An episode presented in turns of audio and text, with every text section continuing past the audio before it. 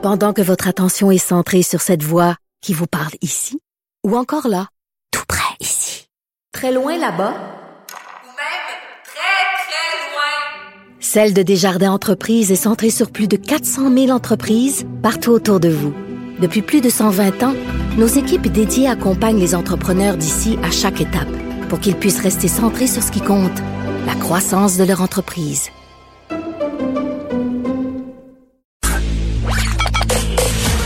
Joignez-vous à la discussion. Appelez ou textez le 187 Cube Radio 1877 827 2346. Hello. Léa Srediski est avec nous. Salut Léa. Salut Geneviève. Bon, tu voulais qu'on se parle euh, d'un article qui, euh, moi aussi, a attiré mon attention, un humoriste euh, qui a été dessiné par beaucoup de gens, des internautes en, majorité, là, dans notamment la vague de dénonciation de l'été passé, humoriste désigné comme un prédateur sexuel qui poursuit trois personnes en diffamation. Oui, euh, Alexandre Nouville, euh, qui effectivement, euh, son nom a été nommé régulièrement sur des listes anonymes ou pas qui circulaient sur Internet. Oui, puis attends, Léa, je veux juste dire parce que avant que les gens se braquent, là, toi, tu as quand même des bémols par rapport à ces listes-là. Là, donc, t'es pas la fille qui est en train de dire oui, il faut dénoncer sur des listes sur Internet. Là. Non, c'est ça. Disons que là, je faisais juste une mise en situation. En fait, c'est que son nom a beaucoup circulé, comme tu mm-hmm. disais. Et euh, ben, ce que je trouve intéressant euh, dans, dans, dans, dans, cette situation, c'est que toi et moi, on s'est souvent parlé de comment justement euh, ben, il peut y avoir un malaise parce que là, il y a comme des il y a un tribunal populaire qui est en train de naître grâce aux médias sociaux. Euh, il y a beaucoup de gens qui en font les frais. Et puis, ce qui est flou à l'heure actuelle, c'est que on ne sait pas trop. C'est-à-dire qu'il y a deux mondes euh, parallèles qui sont en train d'évoluer. Il y a le monde de la justice traditionnelle comme on la connaît, et il y a le monde du tribunal populaire qui mine de rien, même si les conséquences ne sont pas les mêmes évidemment que dans le monde de la justice. Euh, ça peut aussi avoir de graves conséquences euh, sur la carrière ou la santé mentale ou la santé physique de bien des gens. Mm-hmm. Euh, donc, c'est ce portrait-là, en fait, qui m'intéresse parce qu'on voit un peu comment, ben, euh, avec euh, avec les avancées sociales, ben on voit comment tout ce dialogue-là évolue, puis après quelles sont les répercussions quand justement quelqu'un comme Alexandre Douville finit par décider de poursuivre en justice, donc d'utiliser le système traditionnel pour dire que sa réputation a été défaite, son nom est sali, et euh, lui se défend donc pour diffamation. Bon, maintenant, ce qui est intéressant aussi, c'est que ben ce procès-là, dans le fond, il c'est-à-dire que lui a recours au, système traditionnel, sauf que celle qui l'accuse, elle ne l'avait pas fait. Donc maintenant, elle se retrouve à être accusée et lui n'a pas été accusé dans le système traditionnel de justice pour les agressions qu'il aurait commises. Donc, euh, ben, c'est tout ça qui m'intéresse. C'est toutes ces questions très, complexes. Mais je trouve que comment je pourrais bien dire ça? Il y a comme une disproportion des forces. Euh, et là, je parle pas nécessairement euh, du cas d'Alex Douville, mais tu sais, euh, les deux façons de poursuivre, là, euh, bon, t'as, le criminel puis t'as poursuivre au civil. C'est deux, entre guillemets, justice parallèle. Peut-être bien que Nicole Gibault aimerait pas ça que je dise ça, mais, mais c'est comme ça que moi, je le, je le sens. Puis c'est disproportionné parce que, euh, bon, évidemment, si t'as pas les moyens de poursuivre au civil, euh, comme par exemple euh, peuvent le faire certaines victimes alléguées de Gilbert Rozon, ben tu te retrouves un peu démuni par rapport à, ce qui t'est arrivé, à ce qui t'arrive. Fait quand j'entends des gens dire, mais je comprends pas pourquoi il y a des listes, pourquoi il y a des mouvements de dénonciation sur les médias sociaux, ben c'est un peu un début d'explication parce que non seulement le système de justice est très dur envers les victimes, souvent ça se termine par un acquittement sur des points de droit euh, tu sais, Annick Charrette l'avait bien dit, il faut pas que ça empêche les gens de, de, de, porter plainte, d'aller jusqu'au bout. Mais, c'est clair que quand on entend un juge dire, euh, ben je vous crois, mais je peux pas faire autrement qu'acquitter monsieur, je comprends les gens euh, de, sortir, de faire des sorties publiques parce que c'est la seule justice qu'ils ou elles auront. C'est ça aussi. Puis après, tu t'exposes aussi à une poursuite au civil. Tu sais, je veux dire, Caroline, tu à un moment donné, tu te dis, c'est disproportionné. Ben ça l'est, puis aussi c'est que ce tribunal populaire ou les médias sociaux ou les groupes qui naissent sur euh, sur internet, ben souvent aussi, c'est ça sert aux femmes qui veulent se protéger. Ben oui, ben vraiment. Ben c'est ça, puis moi-même j'évolue dans le milieu de l'humour, puis c'est sûr que c'est un milieu de, de, gars essentiellement, tu sais, comme il y en a évidemment plein d'autres.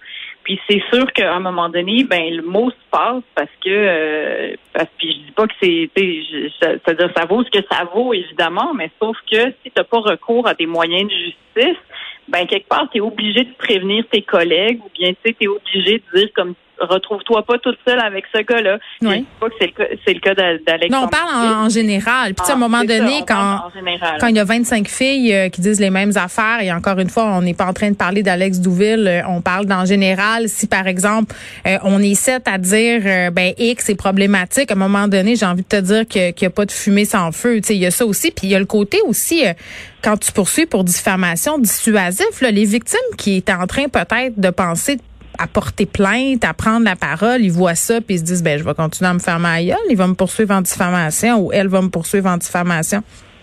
Ben c'est sûr, c'est aussi le cas de, Gilbert Rozon qui est aussi en procès pour diffamation. Fait que c'est c'est pas le fun, c'est des questions qui sont très complexes, c'est un système de justice qui essaye d'évoluer puis je pense qu'il est obligé quelque part de de puiser dans, dans ce dialogue social qui est nourri par les médias sociaux. Maintenant aussi, l'envers de ça, ben, comme tu le disais au début, c'est que je suis pas forcément pour les listes et ces affaires-là. Ben, c'est juste que c'est dangereux aussi, tu sais, c'est pas sans conséquence. non, la, la, les gens, les gens qui ont qui ont parti, dit ton nom, font face au à des poursuites, tu sais. C'est ça.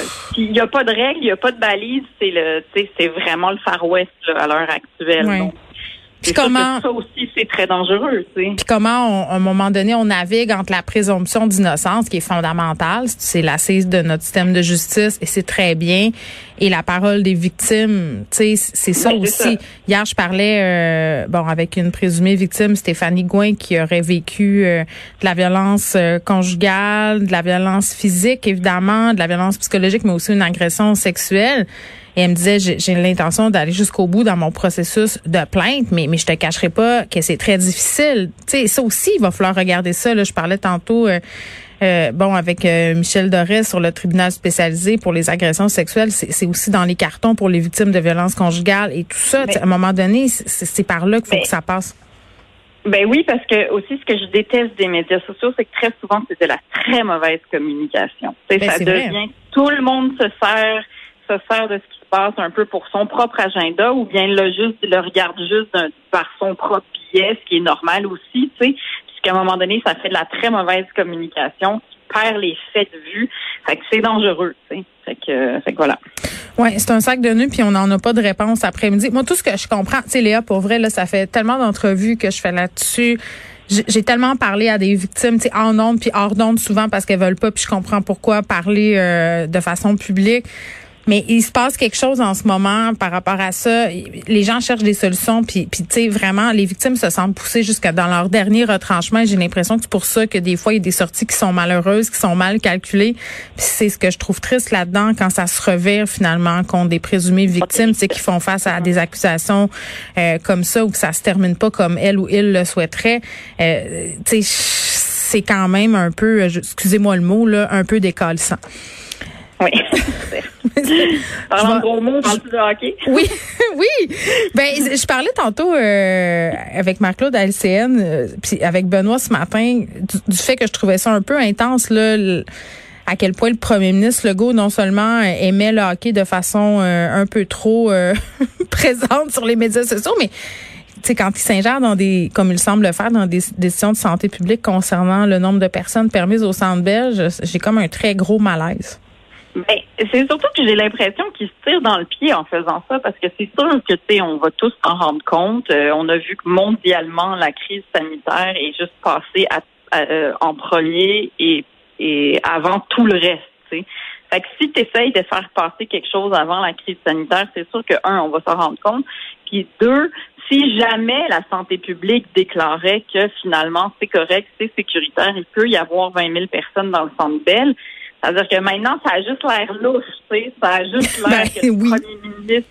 Tu sais, c'est ça, c'est là où est-ce qu'il se tire dans le pied. Je veux dire, on avait compris que M. Legault serait content s'il y avait 20 000 personnes au centre d'elle. Il n'y avait pas besoin de dire quoi que ce soit. Cela dit, il l'a dit avec son ton euh, bon enfant, là. Puis je pense que c'était encore une fois pour réitérer à quel point il aime le Canadien de Montréal. Mais disons que je pense que le Canadien, ça reste une entreprise privée, là. Je veux dire, ben, c'est ça. C'est qu'on a l'impression qu'il y a de l'ingérence puis qu'il y a du favoritisme parce que les Molson ont le bras long puis là, le PM 7, ça fait très Duplessis, là. Hein? Oui, c'est ça. Il faudrait, il faudrait effectivement séparer tout ça euh, parce qu'il peut évidemment montrer sa joie, mais on aimerait ça sentir qu'il y a quand même une séparation des pouvoirs. Ben, je vous invite par ailleurs à lire l'excellente chronique d'Yves Boisvert euh, aujourd'hui dans la presse euh, à ce sujet. Le, hockey et l'État ne devraient pas partager le même lit. Léa Streliski, merci beaucoup. Merci beaucoup. À bientôt. Au revoir. Bye.